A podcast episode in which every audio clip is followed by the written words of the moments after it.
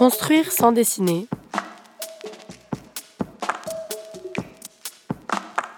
Un mémoire de Gaëtan Brochier. Et donc j'ai cru que l'architecture c'était ça. Donc euh, trois quarts du travail, il va être fait par la nature, avant que tu bâtisses même.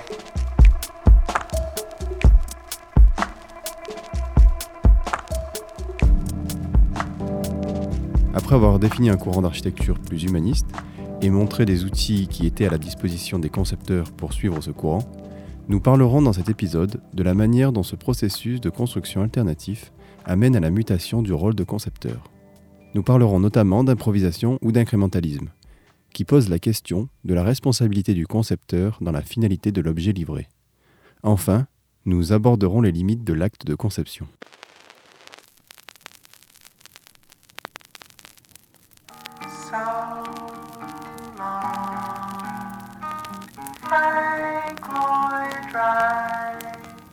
L'architecture moderne est simplement quelque chose, euh, n'importe quoi, qu'on peut bâtir aujourd'hui. Mais l'architecture organique est une architecture qui va du dedans vers le dehors, dans laquelle l'entité est idéale. Vous savez, nous n'utilisons pas le mot organique comme s'il s'agissait de ce qui est suspendu au-dessus de l'étal d'un boucher. Organique signifie intrinsèque, c'est-à-dire une entité au sens philosophique. Chaque fois que le tout est à la partie, ce que la partie est au tout. Lorsque la nature des matériaux, la nature des fins poursuivies, la nature de l'acte tout entier procède d'une nécessité évidente, c'est de cette nature que vient le caractère que vous donnez au bâtiment dans telle ou telle situation, en tant qu'artiste créateur.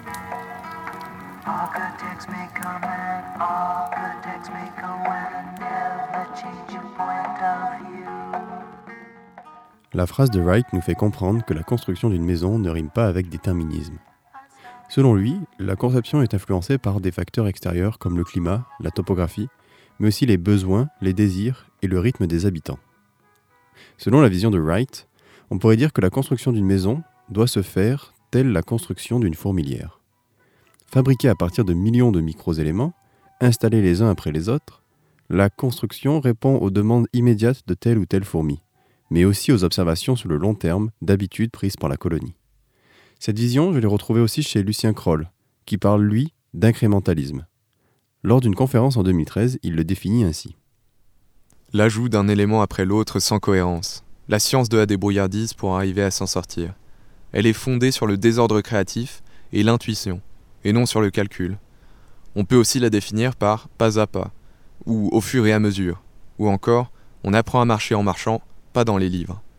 On écrit un programme, mais à chaque nouvelle étape, on redéfinit le travail à venir. En réfléchissant à ces visions de l'architecture, je vois un paradoxe. Selon le Larousse, l'architecte est la personne qui conçoit le parti, la réalisation et la décoration de bâtiments de tout ordre et en dirige l'exécution. J'en déduis qu'il doit établir en amont un plan extrêmement précis, dans l'idée que tout le monde puisse s'y référer et s'écarter le moins possible de la vision de départ. Mais l'incrémentalisme de Kroll ou la façon de penser de Hutin sont aux antipodes de cette définition. En effet, l'improvisation dans leur chantier tient une place centrale, puisqu'à chaque étape, il faut reconsidérer le travail à venir. L'architecte, et même le concepteur au sens large, est en fait compte un traducteur, car il fédère tous les acteurs afin de transformer une envie, celle du client ou de l'habitant, en projet. Voyons alors comment Christophe Hutin met en application cette vision. On a fait, on a fait des, ateliers en Afrique du Sud.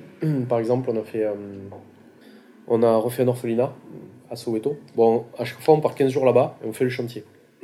On a fait une dalle de béton hydromédia qui nous a été donnée par la Farge. On a fait 500 mètres carrés de dalle béton dans l'orphelinat. On devait la faire, on avait des principes en coupe, etc., qui nous avaient permis d'engager les quantités, euh, etc. Mais quand tu dessines, tu dessines à la règle. Et puis quand tu arrives sur site, dans la cour de l'orphelinat, la dalle béton, il y avait un mur de soutènement, puisqu'il y avait un, niveau euh, important. Donc il y avait une partie qui était avec un, mur qui devait arrêter la dalle, donc un mur de soutènement. Et là, on voulait faire un mur de soutènement qui était droit. Là, il y a des cailloux dans le sol très gros. Et on n'a pas d'outils, on n'a pas de pelle mécanique, on ne peut pas faire de terrassement. Et puis on n'a pas envie surtout. Donc, euh, ben, euh, on ne peut pas faire le mur droit. Donc, on était avec Kinya Maruyama, architecte japonais, que j'avais invité, qui lui, il improvise tout le temps. Et donc lui, euh, il commence à discuter avec les gens sur le chantier, qui étaient que des habitants du quartier, hein. volontaires, impliqués dans le, chantier, etc. Et puis ils ont inventé une histoire, il y a une légende, parce qu'il y a une rivière en bas de la pente dont je te parle, il y a une rivière qui coule. Et dans cette rivière, il y a une légende comme quoi il y a un serpent aquatique, etc.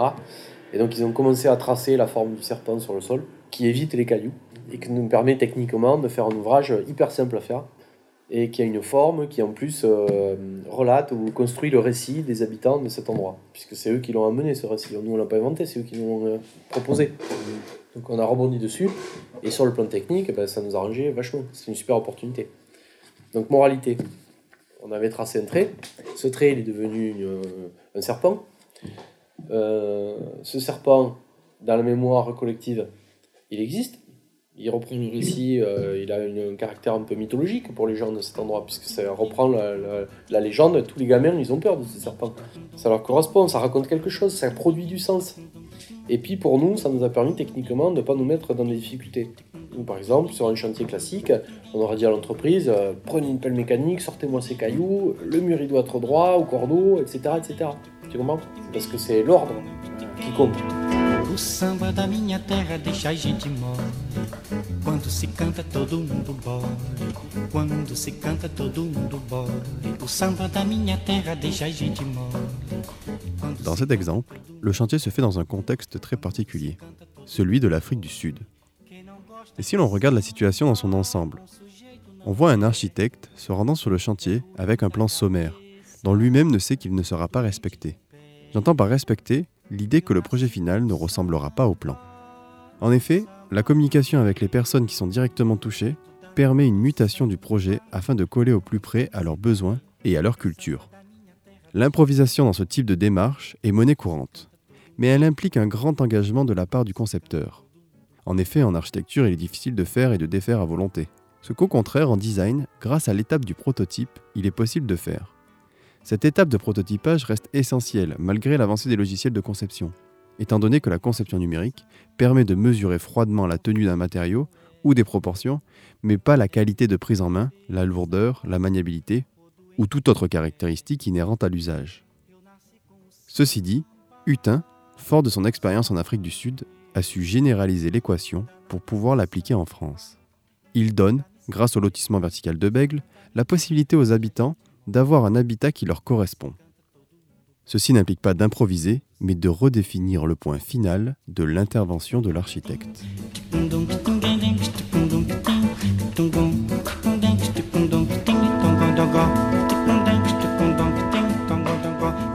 En fait, je me suis retrouvé à faire un projet de logement collectif à Bègle avec Noël, ma mère, où j'ai proposé, j'ai dit pourquoi est-ce qu'on ne fait pas des grands volumes qu'on donnerait aux gens pour qu'ils construisent leur maison, mais avec des grandes dimensions, un peu comme je l'ai fait en Afrique du Sud, mais dans la société française, dans le modèle du logement social euh, public.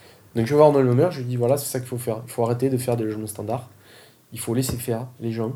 Il faut les laisser, il faut laisser une part de fabrication de leur lieu de vie aux habitants. Sinon, euh, sinon ça ne fonctionne pas. Il me dit ok, d'accord, pourquoi pas. Je réussis, je sais pas comment, je me retrouve en relation avec le centre de recherche de Lafarge, qui avait créé un département qui s'appelait Logement abordable.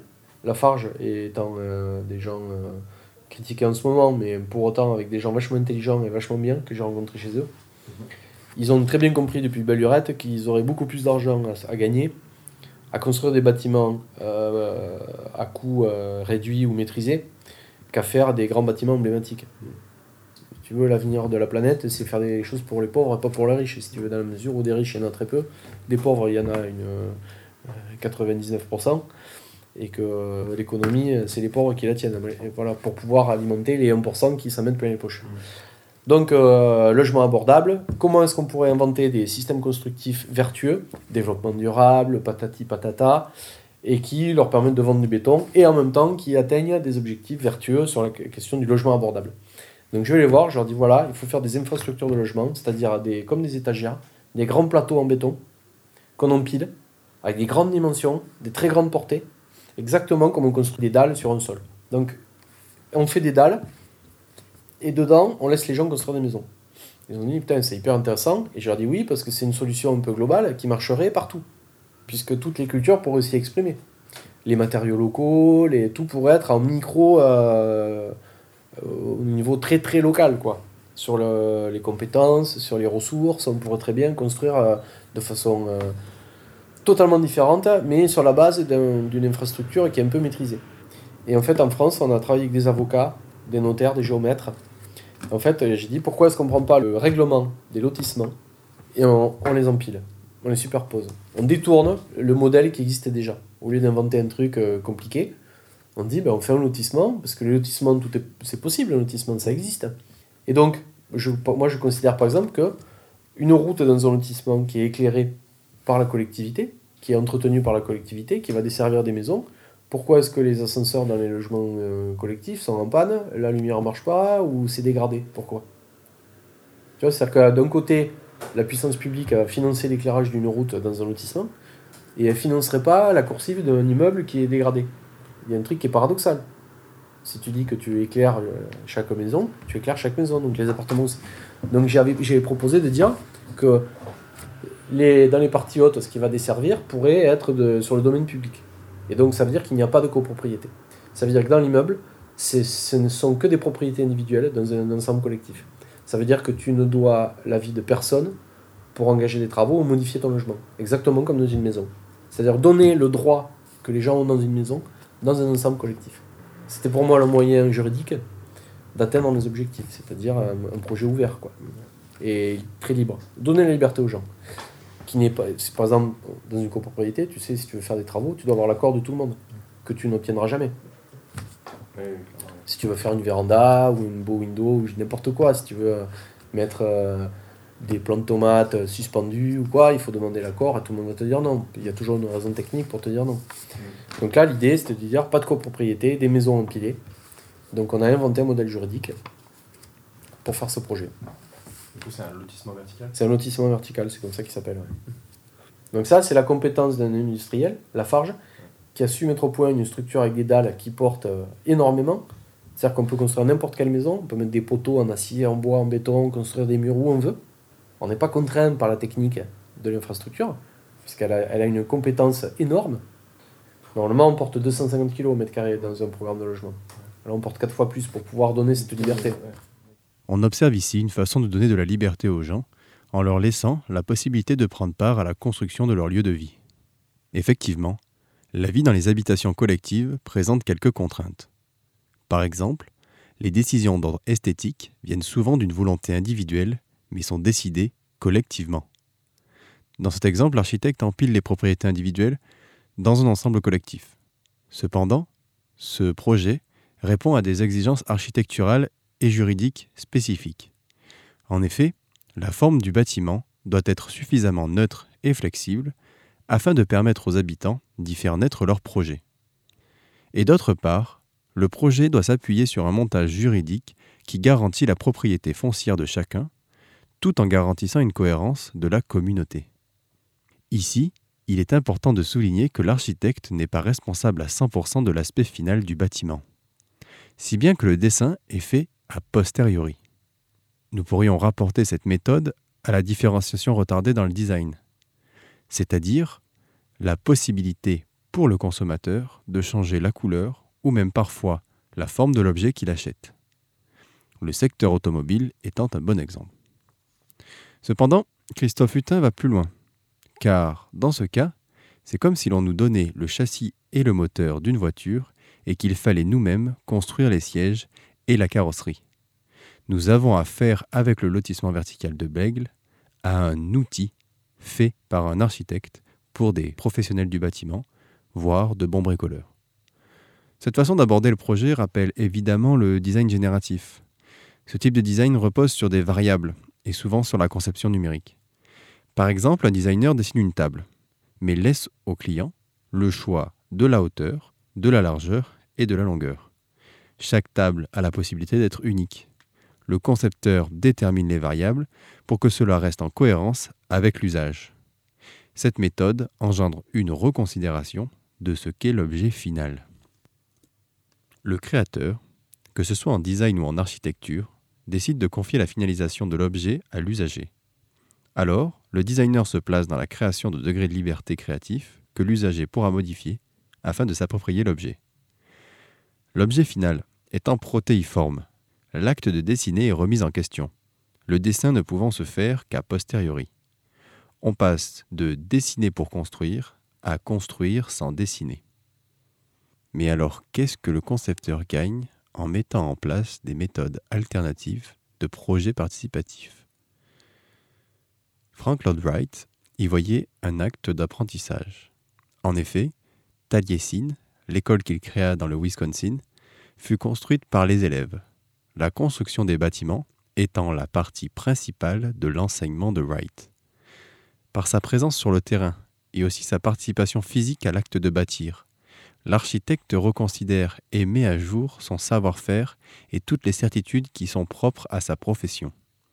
Cela passe par un échange approfondi de savoir entre les corps de métier et un dialogue de qualité avec les futurs usagers. L'idée principale de ces méthodes alternatives est avant tout de rebâtir de la confiance dans le projet. De ce rapport respectueux entre acteurs naît un respect de l'objet bâti.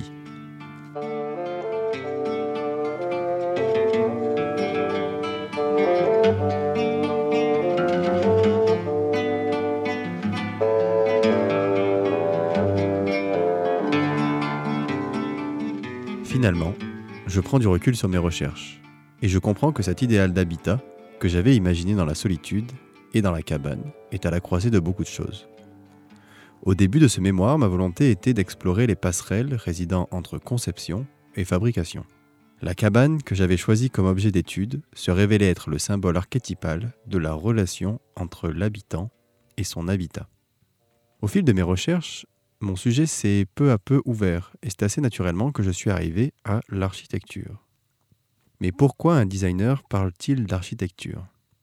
Comme nous le disait Patrick Bouchin à l'épisode 2, l'objet architectural est utilisé par tous. Je ne dis pas que tout le monde peut théoriser sur l'architecture, mais tout le monde peut comprendre une analyse en la mettant en relation avec une expérience vécue. J'ai donc utilisé ce sujet presque universel pour le mettre en parallèle du design et réfléchir à ma pratique. Par exemple, lorsque Gilles Attiberguin dit que l'habitat est support de notre identité, cela nous amène à penser que l'architecte doit mettre l'humain au centre de la réflexion. Mais sa démarche doit être polyvalente, embrassant des domaines variés, allant de la communication visuelle à la politique. Cette architecture humaniste, nous l'avons retrouvée dans l'architecture douce, ce mouvement ayant pour but de réduire le fossé entre la commande et le projet.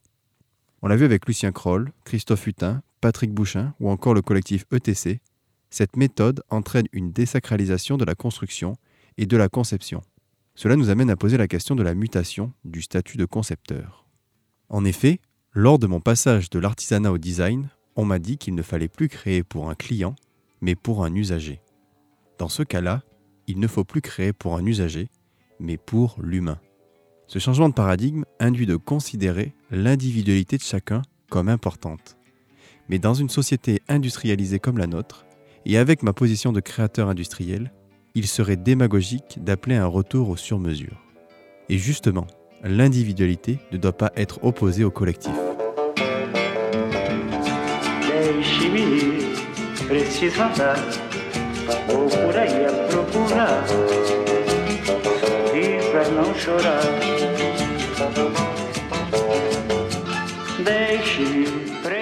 Le problème selon moi aujourd'hui est que les systèmes collectifs sont construits selon des standards.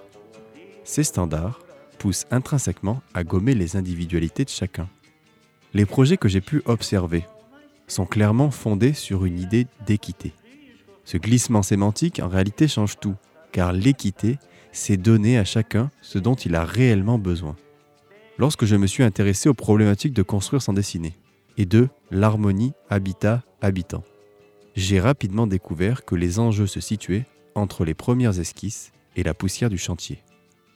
En effet, il ne s'agit pas de repenser la maison, mais de repenser la construction en tant qu'acte collectif et humaniste. Le concepteur, qui veut faire un projet basé sur ces principes, doit remettre en question sa pratique. Son projet doit alors avoir la capacité de s'adapter à la personne à laquelle il va se destiner.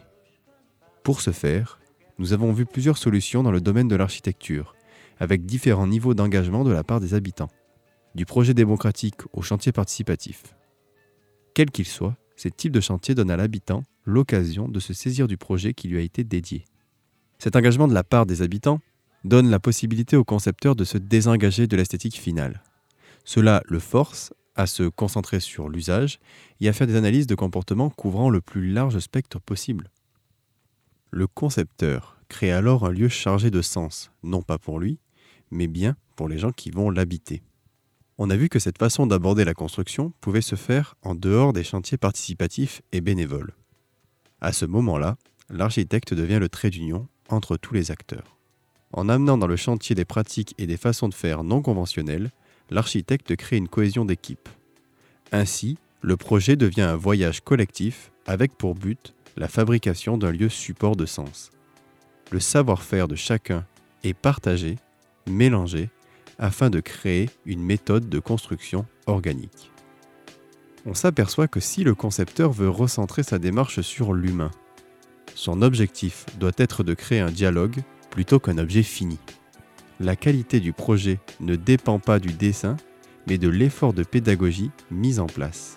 En résumé, architectes, designers ou plus largement créateurs ne doivent pas se concentrer sur l'objet fini, mais sur le chemin parcouru.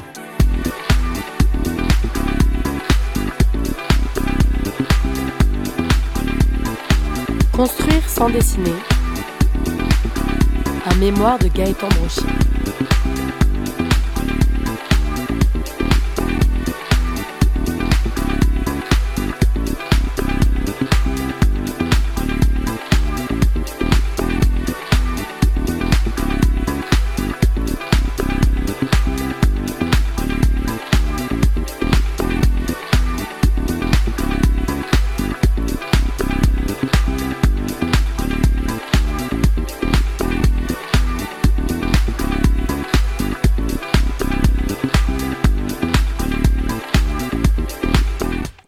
Je souhaiterais revenir sur le processus de fabrication de ce mémoire.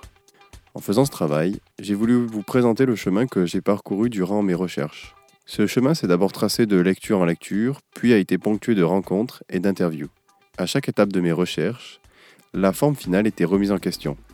Sans le vouloir, puisque je ne savais pas où j'allais, la construction de mon mémoire rejoignait le processus de projet auquel je m'intéressais. Cette incertitude m'a obligé à explorer au gré du vent, sollicitant tout type de ressources, comme vous pourrez le découvrir dans le livret qui accompagne ce podcast.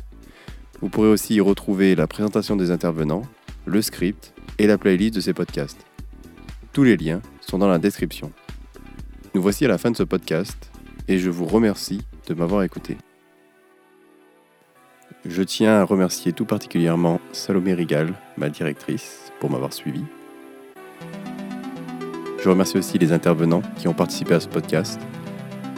Léopold Korzybski, Jean-Dominique Lessia, Christophe Hutin et Chloé Bodard. Un grand merci aussi à ceux qui ont prêté leur voix, Ludmila Vatine, Julien Gorias et Victor Écrément. Et enfin merci à Roland Cahen pour la technique.